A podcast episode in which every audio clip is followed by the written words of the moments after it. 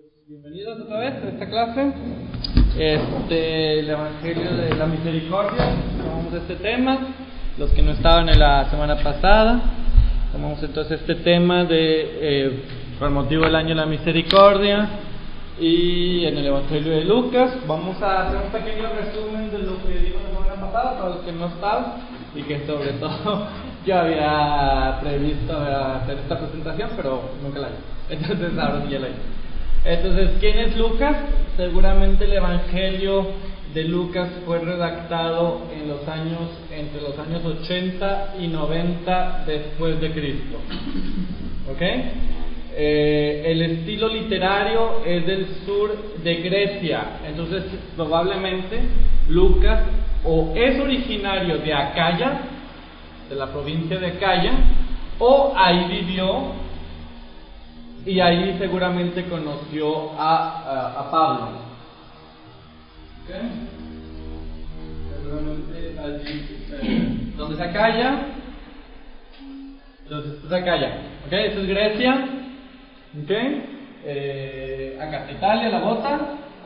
Aquí empieza Turquía, baja la, la, la, Tierra Santa, es la isla de, Chipre. Esta es la provincia de Acaya. Provincia porque es el Imperio Romano. ¿ok? Son provincias del Imperio Romano. Entonces, ¿quién es Lucas? Seguramente, como les decía, habitante de Acaya. Unos dicen que nació en Antioquía. En todo caso, habitaba en Acaya. Es el médico compañero de Pablo, ¿ok? Al menos en Colosenses 4:14 Pablo habla del médico Lucas, del doctor. En los otros nada más habla del de, compañero. Aquí está Lucas, mi compañero. Segunda Timoteo 4.11 y en Filemón 1.24. Bien importante este aspecto de que él sea médico porque hasta 400 palabras en su evangelio van a estar, eh, son de la terminología médica. Y eh, de todos los evangelios, de los cuatro, es el de mejor griego, es el griego más elegante. Porque seguramente es el que habla, el único que habla griego de nacimiento. Como les decía la, eh, semana pasada, eh, todos los textos del Nuevo Testamento eh, fueron escritos en griego o están son conservados hoy en griego. No hay ningún rollo eh, en hebreo. Pero seguramente Lucas era el que escribió directamente al, en el griego. Y es el griego entonces más elegante. Particularidades del Evangelio de Lucas es que Lucas nos presenta a, a Jesús como el, el Señor. Y eso va desde los recitos de la infancia hasta las apariciones. En la infancia, ¿qué es lo que le dicen los ángeles a los pastores? Hoy en la ciudad de David ha nacido Cristo el Señor. Ya al bebé, al niño Jesús, le llaman Señor. Y en las apariciones aún más. Entonces, para Lucas, eh, el término de Señor es muy importante.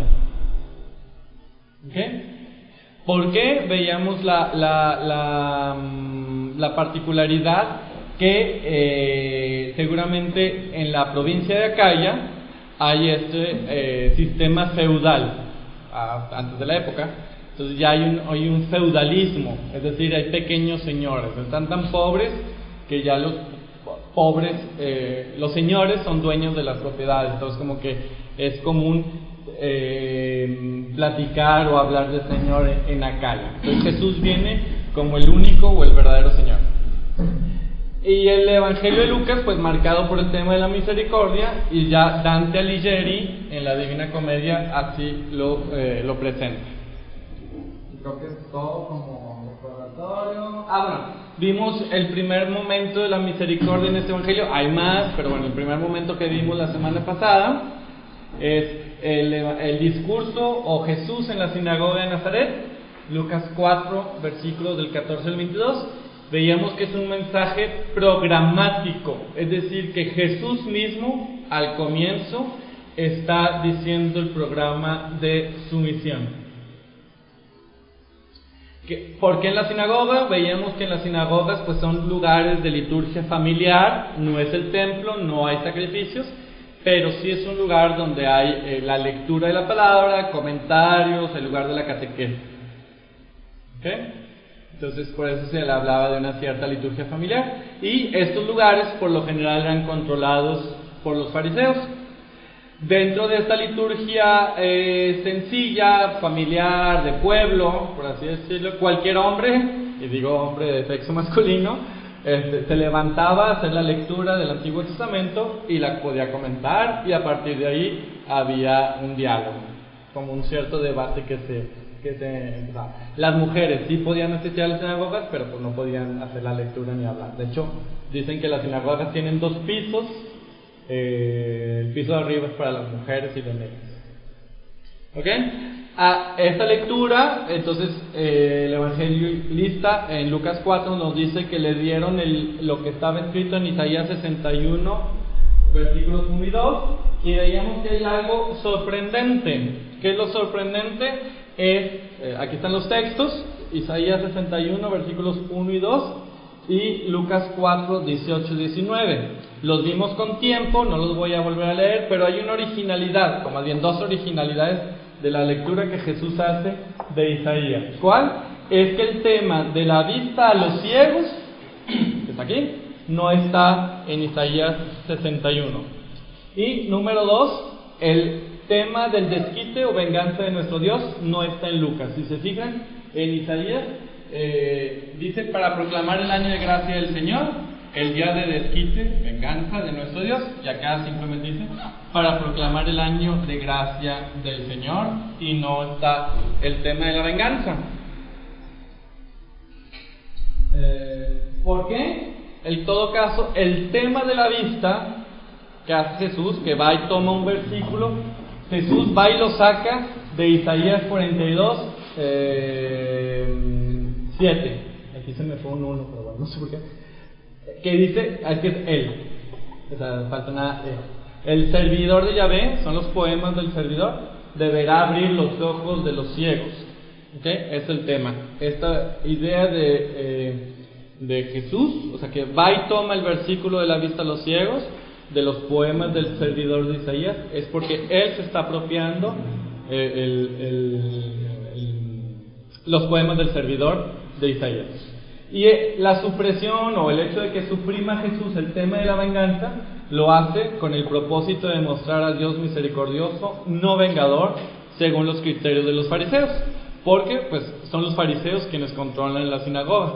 Entonces como los fariseos esperan el día que venga Dios, pero el día también que cuando venga Dios nos va a liberar de los romanos y por lo tanto va a ser venganza, Jesús, de cierta manera, o más bien más que de manera, Jesús está demostrando que Él es el, eh, este Mesías prometido, pero también es servidor sufriente y es el Dios misericordioso, pero que no hace venganza según nuestros criterios humanos, según los criterios de los fariseos. Bien, ahora, y veíamos que se enojan los fariseos, mucho, eh, o sea, se enoja la gente que está ahí. Muchas veces eh, nos, o sea, nos hace muy sorprendente cómo están muy maravillados, dice el texto, pasan y en unos versículos ya se lo quieren matar aventándolo por el, por el barranco, el despeñadero. Entonces miren lo que dice el cardenal Ratzinger en una misa muy importante que celebró en su vida, es la misa Proeligendo Romano Pontífice, fallece Juan Pablo II y él como decano del colegio cardenalicio tenía la responsabilidad de, celebrar esta misa y tiene que dar una homilía. Imagínense, todos los ojos del mundo estaban puestos en él, nadie sabía que él se iba a convertir en papa. Y en la primera lectura de esa misa era Isaías 61, versículos 1 y 2, y, más. Entonces, ¿por qué se enojan los fariseos? Nos podemos hacer la pregunta. Entonces el cardenal Ratzinger dice en esta media. El Mesías, hablando de sí mismo, dice que ha sido enviado a proclamar el año de misericordia del Señor, día de venganza de nuestro Dios. Escuchamos con alegría el anuncio del año de misericordia. La misericordia divina pone un límite al mal, nos dijo el Santo Padre. Está haciendo referencia a Juan Pablo II. que acaba de fallecer. Jesucristo es la misericordia divina en persona. Encontrar a Cristo significa encontrar la misericordia de Dios.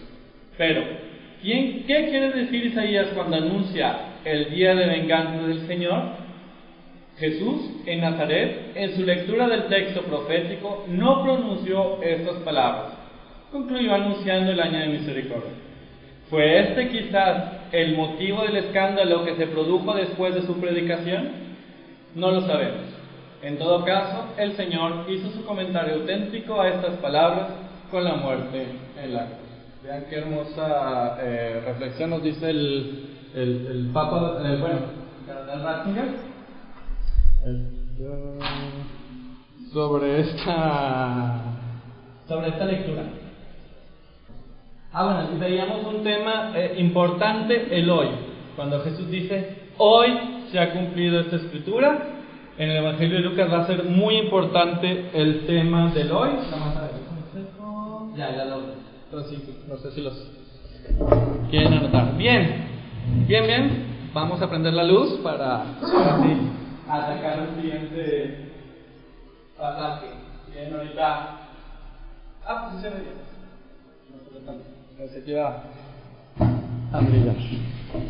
Bien, vamos a ver entonces hoy otro pasaje de, de, la, de Lucas, pasaje que seguramente conocemos, seguramente lo hemos escuchado, nos gusta, es bonito, se boom boom al corazón, y es el pasaje de la parábola del buen samaritano, que es Lucas 10, versículos 25 al 37. Lucas 10, del 25 al 37. Ya para dejar este resumen y seguir conociendo entonces el Evangelio de, de Lucas, este tema de la misericordia. ¿Ok? Entonces, eh, bueno, vamos a leer. Voy a leer a partir de los versículos 2.25 al 37. Se levantó un legista y dijo para ponerle a prueba, Maestro, ¿qué he de hacer para tener en herencia vida eterna? Él le dijo, ¿qué está escrito en la ley? ¿Cómo lees?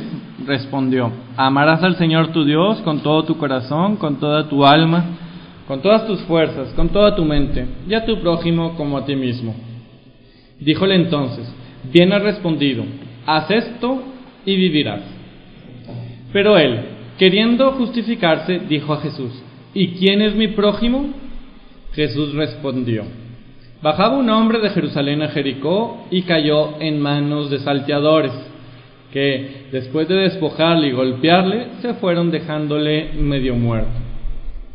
Casualmente bajaba por aquel camino un sacerdote y al verle dio un rodeo de igual modo, un levita que pasaba por aquel sitio le vio y dio un rodeo. Pero un samaritano que iba de camino llegó junto a él, y al verle tuvo compasión. Y acercándose, vendó sus heridas, echando en ellas aceite y vino, y montándole sobre su propia cabalgadura, le llevó a una posada y cuidó de él. Al día siguiente, sacando dos denarios, se los dio al posadero y dijo, Cuida de él, y si gastas algo más, te lo pagaré cuando vuelva. ¿Quién de estos tres te parece que fue prójimo del que cayó en manos de los salteadores? Él dijo, el que practicó la misericordia con él. Díjole Jesús, vete y haz tú lo mismo. Palabra de Dios. Bien, amén. Entonces, este, como les decía la semana pasada, cada vez que trabajemos, que leamos un texto, que, intentemos conocer lo que un texto nos dice, es bien importante verlo en su contexto. ¿Ok? Verlo por qué el evangelista nos, nos da tal pasaje en tal momento. Eh, en el capítulo 10 empieza, hay un contexto de oración. Eh, en el capítulo 10 Jesús va eh, a enviar a 72 discípulos al comienzo del capítulo 10. Y en el versículo 2 dice, la mies es mucha y los obreros pocos. Rogad pues al dueño de la mies que envíe obreros a su mies. Y mirad, yo os envío como corderos en medio de lobos, etc. Entonces Jesús dice rogar, hacer oración, y es el texto de hacer oración por las vocaciones. Después, en el 10.38, o sea, después de esta parábola, de esta parábola del buen samaritano, es el Marta y María, que conocemos bien. María a los pies de Jesús, un contexto del escucha de la palabra de Dios, una escucha orante de la palabra de Jesús, puesto que ella se sienta a sus pies para, para, para escuchar su palabra. El capítulo 11 es el Padre Nuestro, justo después de Marta y María. Y sucedió que estando él orando en un lugar, enseña la, el Padre Nuestro, según Lucas. En el, también se me pasó decir, en el capítulo, eh, capítulo 10, versículo 21, justo antes de este encuentro con este legista, Jesús se llena de gozo y alaba al Padre. No dice que hace oración, pero es evidente que está en oración alabando a, a su Padre. Yo te alabo, Padre, Señor del cielo y de la tierra, porque has ocultado estas cosas a sabios e inteligentes, etc. Entonces, el contexto o el filtro o los lentes con los que debemos de leer esta parábola del buen samaritano es la oración. Hay una enseñanza sobre la oración. Y pues ya la conclusión ahí está, que, no podemos servir a nuestro hermano en misericordia si no estamos en constante oración por él y, sobre todo en intimidad con él, con el Señor, para que nos impulsa, que nos dirige a servirlo a Él en nuestros hermanos. Entonces, bueno, ahí se muy poquito desde su lugar, pero no importa. Entonces, veíamos, eh, esto es eh, Judea, son las provincias, esto es Judea, la Perea, Conítide, Decapolis, Fenicia y Galilea, y la Samaria. ¿Ok? En esto, aquí viven los judíos. En la época de Jesús. Aquí ven los judíos. Aquí está Jerusalén. Ustedes con mucha imaginación, este, créanme que aquí está Jerusalén. ¿Ok? Esto es Jerusalén. es lo malo de tener eh, de las proyecciones. Bueno, aquí está Jericó. Justo aquí. ¿Ok? Este es el Mar Muerto. Aquí está el lago de, eh, Tiberiades o de Galilea. Esta es la Galilea, esta parte. Y aquí, entonces, viven los samaritanos. ¿Ok? Ahorita lo vamos a ver, ver importante esto de los samaritanos. Entonces, Jerusalén, Jericó, nos dice Jesús. Un hombre bajaba de Jerusalén a Jericó, entonces seguramente está haciendo un camino muy pequeño, ¿qué es este? Aquí. Un camino muy, muy pequeño, pero al menos ahí está. ¿Ok? Entonces, ¿qué hay en Jericó? ¿Qué es lo que Jesús pensaba? Es una parábola, pero habla de una ciudad que existe, que sus auditores conocen y saben a lo que se refiere. Jericó es un lugar de eh, militar, muy importante. Hay un acuartelamiento militar en la época.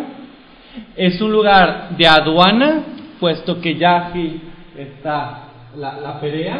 Esto ya es territorio pagano.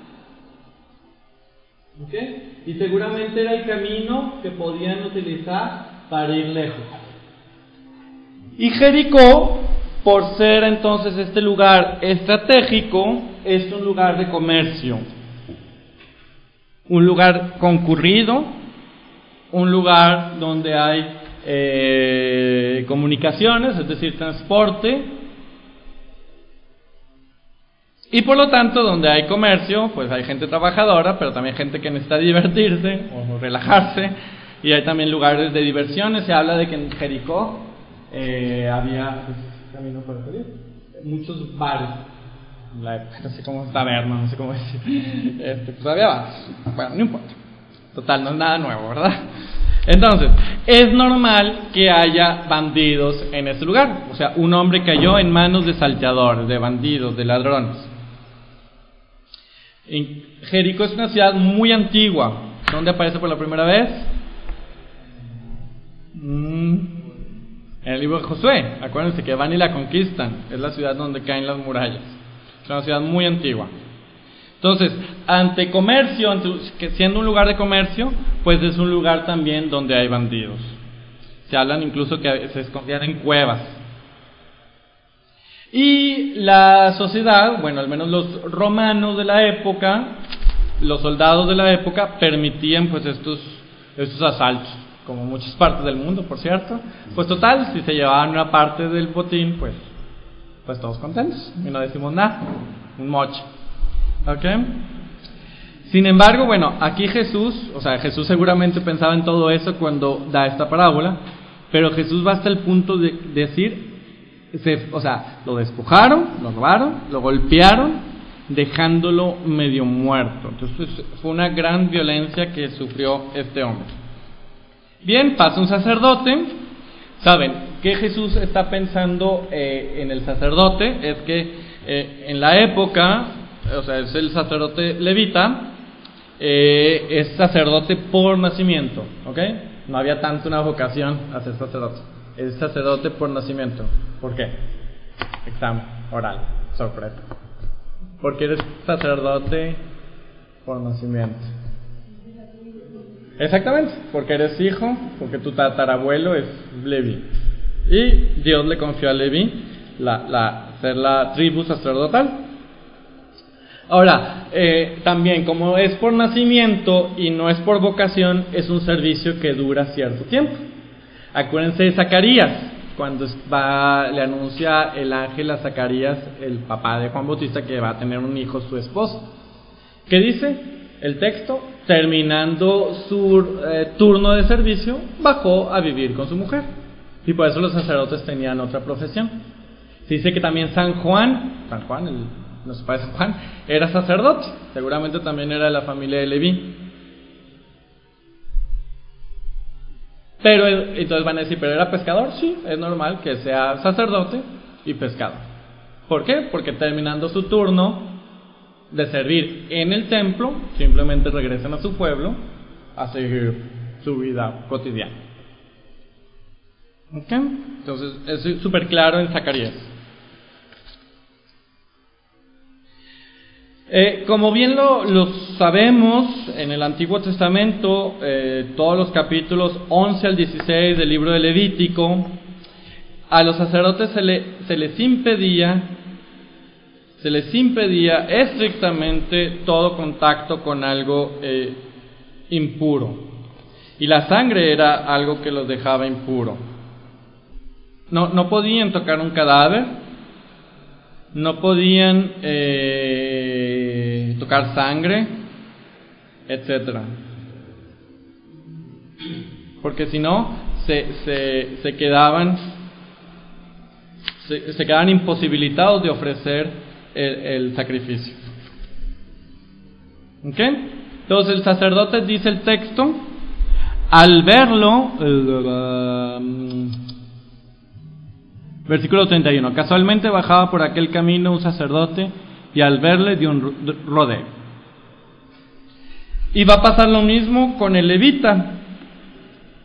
Ahora, algo bien, bien interesante. ¿Ok? No. ¿Por qué es la diferencia? ¿Eh? ¿Por qué es la diferencia entre levita y Entonces, eh, Jesús inventa la parábola Dice, eh, seguramente eh, es muy típico en los enseñanzas de la época hablar siempre de tres personajes. Acuérdense la parábola de él, o pródigo, hay tres personajes. Seguramente es la misma idea. Está la otra parábola de los dos hijos que el padre manda a la viña. También, dos hijos y padre. Entonces es normal en las enseñanzas de la época que se hablen de tres personajes. Parábola normal en las épocas de enseñanza de los maestros de la época. Entonces Jesús toma esta idea, se puede decir teoría, ¿por qué no? ¿Okay? Ahora, entonces, dice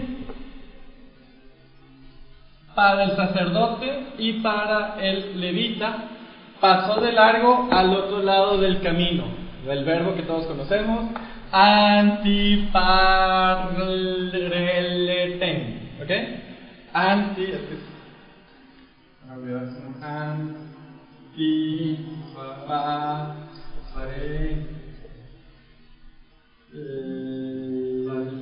Ten. ¿Sí? Sí, antiparreleten. ¿Ok? En, en toda la Biblia solamente aparece en dos lugares. A propósito del sacerdote y a propósito del levita. Que se puede traducir bien. Toda una palabra que usa, una sola palabra usa Lucas y de nuestro lenguaje moderno tenemos que eh, utilizar muchos. Pasar del largo al otro lado del camino. Lucas emplea esta, frase, esta palabra solamente dos veces con propósito del, eh, del sacerdote, Lucas 10.31, y del levita, Lucas 10.32. Una repetición de la misma acción. El sacerdote y el levita ejercen exactamente o hacen exactamente la misma, la misma, la misma acción mostrando esta gran indiferencia que eh, los dos hacen. Y seguramente hay una proximidad, hay, una, hay la idea de que se tuvo que dar cuenta, de que se tuvo que dar cuenta que tanto el sacerdote como el levita, qué tan herido estaba este hombre. Estuvo muy cerca para darse cuenta. Dice, al verle, dio un rodeo, dice la traducción de la, de la Biblia de Jerusalén. Entonces, Lucas, utilizando esta palabra para los dos, está mostrando una gran, un gran acto que están haciendo, un gran acto de irresponsabilidad. ¿Lo hacen por maldad? Tal vez no. Lo hacen por comodidad porque, pues, este, mm, porque son, o sea, quedarían impuros no pueden, eh, no podrían celebrar el culto. Entonces, el sacerdote ya lo vimos, es sacerdote por nacimiento, el levita igual, es levita porque desciende de la tribu de Leví. Hay sacer, eh, no todos los levitas, sin embargo, son sacerdotes. También los levitas eran un poco los más jóvenes. Eh, se puede decir que no eran hijos de Aarón, son hijos de Leví, pero no de Aarón. Los sacerdotes son los hijos de Aarón, descendiente de Leví. Pero igual para, o sea, dicen que eran los sacristanes, los que limpiaban el templo, este, los que preparaban las flores, el incienso, los animales, algunos se ven apuntados. Entonces eran levitas ellos. Y sin embargo, para ellos también era eh, eh, precepto no tocar sangre, no tocar nada impuro.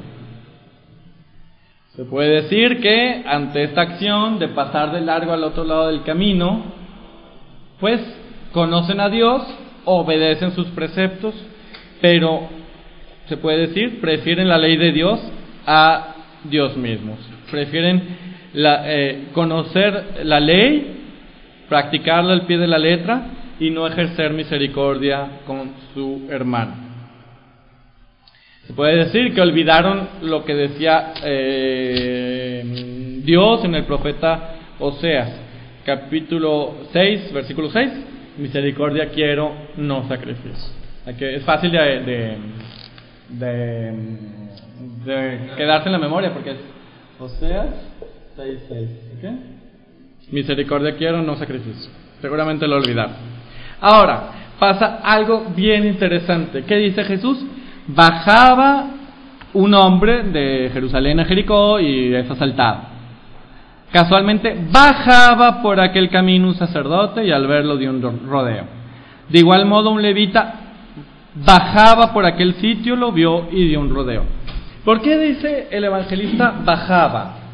¿Por qué? Acuérdense, eh, geográficamente Jerusalén está en una montaña, en la montaña de Sion. En esa montaña se cree es la montaña Moira. Se dice que ahí fue donde Abraham eh, sacrificó o iba a sacrificar a su hijo eh, Isaac. Pasa el tiempo y ahí los judíos construyen el templo. Y entonces Jerusalén es esta montaña. ¿Ok?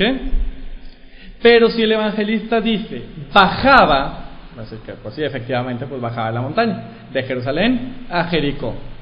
Es que ya habían terminado sus funciones, se van a su casa, ya se acabó.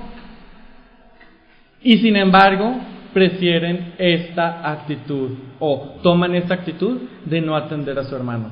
Si quedaban impuros, pues poco importaba, ya habían terminado sus funciones. El próximo año, cuando les tocaba otra vez oficiar en el templo, pues hacen ritos de purificaciones personales y vuelven a, servir.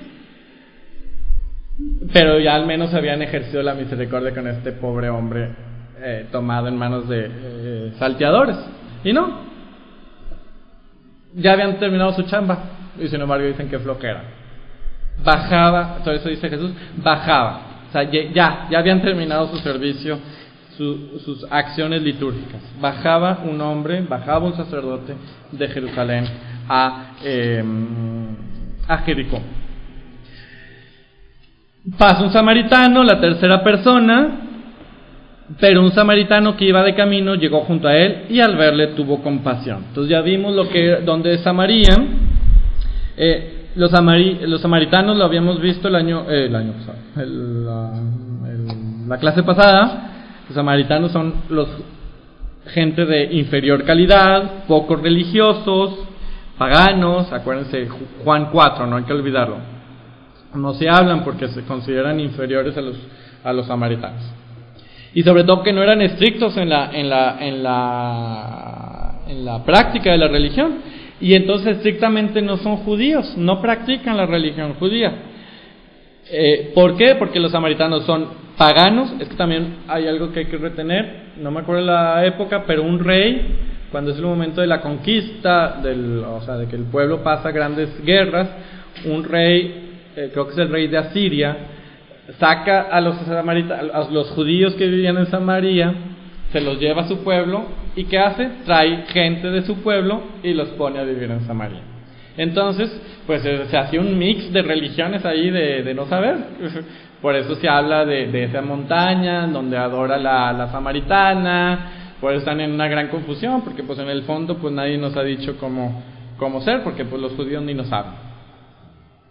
El caso es que este samaritano dice se le conmovieron las entrañas. Aquí la Biblia dice, de Jerusalén dice, al verle tuvo compasión. Muy mala traducción. Hay que más bien emplear. Se le conmovieron las entrañas del verbo, como ustedes saben. Eh, bueno, vamos a hablar primero.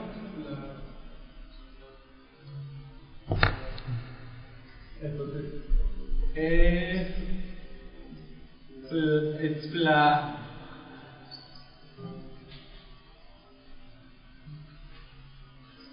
ah, perdón, es la conios sí, es plagarnioste ¿dónde?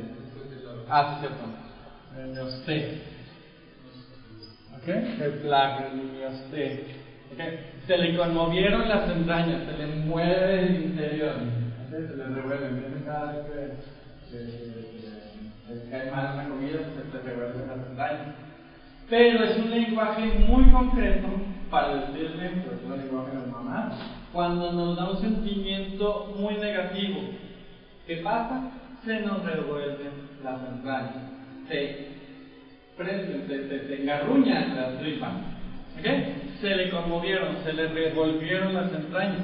De hecho, lo que dio la palabra es plagno, en griego, las vísceras, es plagnología, un estudio del interior. Y pongo vísceras porque eso es lo que está refiriendo la palabra eh, eh, griega traducida directamente del hebreo. El lenguaje de los hebreos es bien concreto, bien concreto.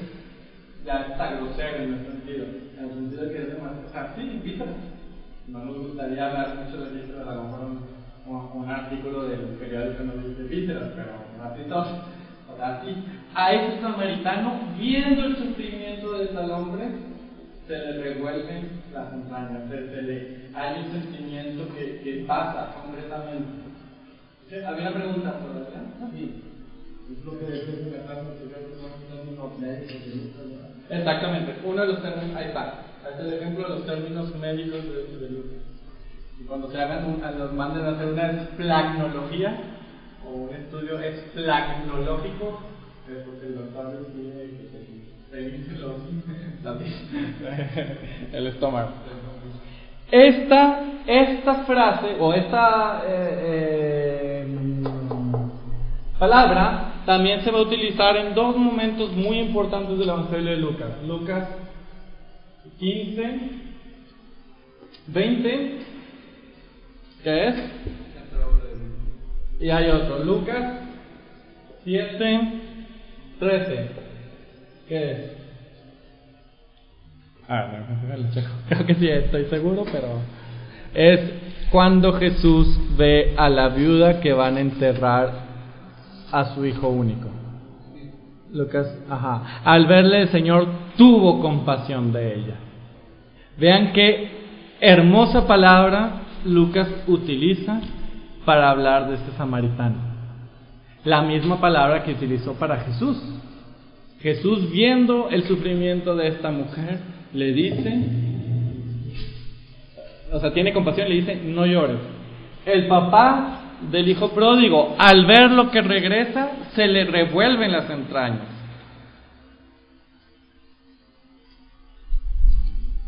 Se le conmueven las entrañas. Entonces el samaritano tiene los mismos sentimientos que Dios, que Dios tiene ante nuestras miserias. Sentimientos, ahorita lo vamos a ver.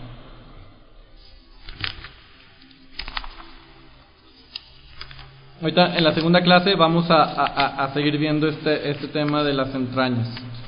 No sé, en la siguiente clase, con respecto al siguiente texto. ¿Ok? Entonces, ¿qué hace el samaritano?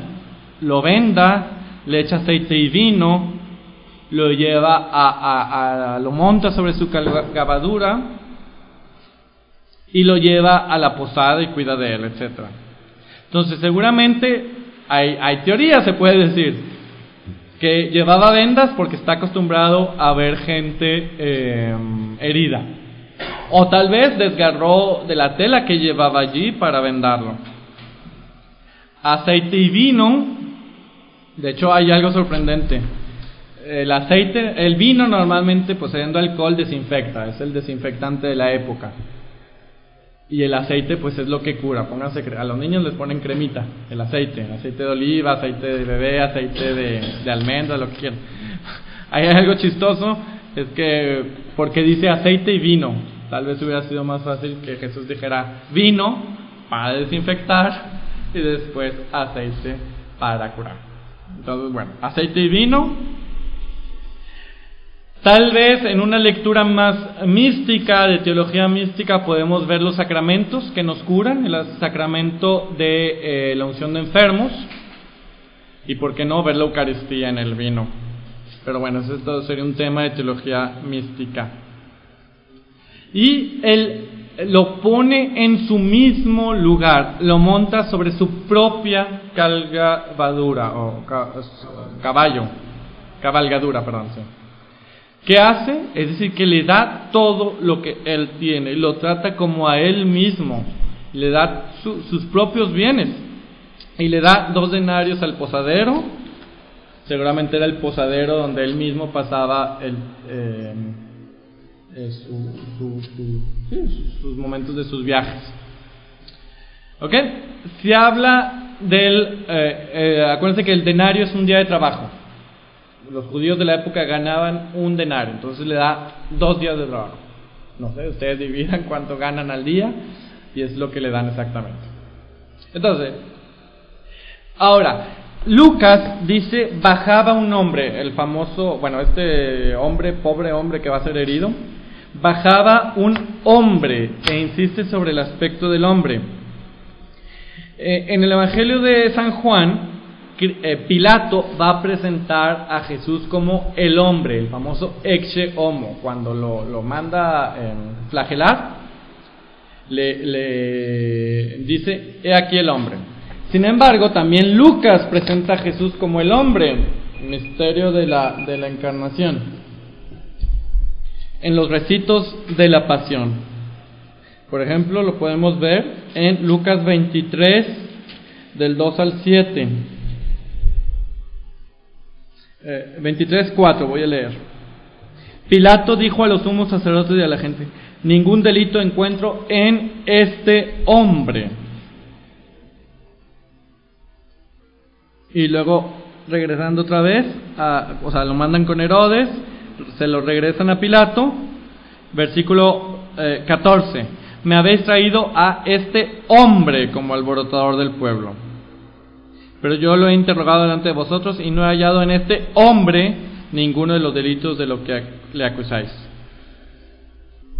Y, bueno, entonces finalmente lo entrega Pilato para que sea crucificado. Entonces, Lucas también, como Juan, presenta a Jesús como el hombre en la pasión, el hombre por excelencia.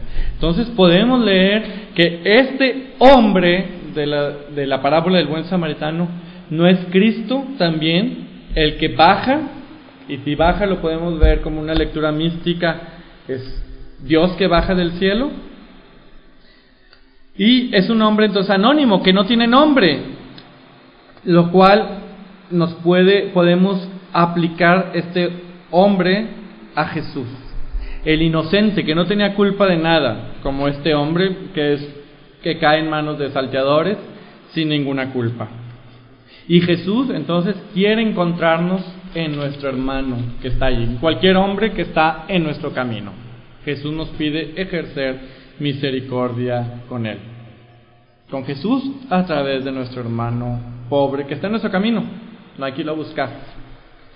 Y, y lo bonito es que este, este buen samaritano le da lo que tiene. Muchas veces hacemos grandes planes de pastoral misericordioso dar lo que tenemos, aceite, vino, nuestras dos monedas, los dos denarios, llevarlo a la posada que conocemos, etc. No se necesitan gran cosas, no se necesitan gran fundraising, no se necesitan grandes campañas para poder ejercer la misericordia. Entonces, vean que salimos de la parábola, de la enseñanza de Jesús, y en el versículo 36 le pregunta al legista, ¿Quién de estos tres te parece que fue el prójimo del que cayó en manos de los salteadores? Y vean, vean, muy interesante que Jesús le hace otra pregunta, le cambia el sentido de la pregunta. Eh, es, no le dice quién de los tres cumplió la ley, lo cual era correcto en el sentido de que, eh, maestro, desde los versículos 25, del comienzo del diálogo, maestro, ¿qué de hacer para heredar la vida eterna? Jesús le dice, ¿qué está escrito en la ley? Los mandamientos. Amarás a tu prójimo como a ti mismo. ¿Y quién es mi prójimo? Le da la parábola. Y enseguida al final le dice, ¿quién se comportó como el prójimo? Ya no le pregunta quién cumplió la ley. Porque podemos decir, los tres cumplieron la ley. O el sacerdote y el, levita cumplen perfectamente la ley. No tocaron nada que los, que los eh, hiciera impuros.